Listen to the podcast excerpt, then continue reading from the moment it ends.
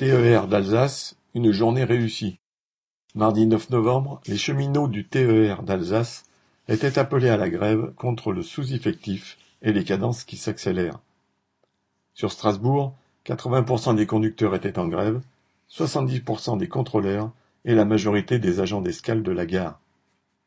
Une assemblée générale a réuni une centaine de cheminots où les témoignages sur la dégradation des conditions de travail ont été nombreux.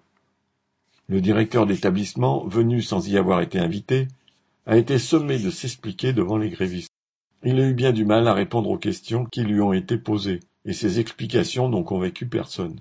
Quand plusieurs cheminots lui ont fait part de la surcharge de travail liée à la baisse des effectifs, il a répondu que l'entreprise s'était engagée dans une campagne d'embauche sans précédent. Cela a eu le don d'énerver les grévistes. Au contrôle, par exemple, il manque 30 postes et le peu d'embauches que la direction consent à faire sont en CDD. Cette journée, qui a réuni conducteurs, contrôleurs et agents d'escale, a été un succès, c'est un exemple à suivre. Correspondant Hello.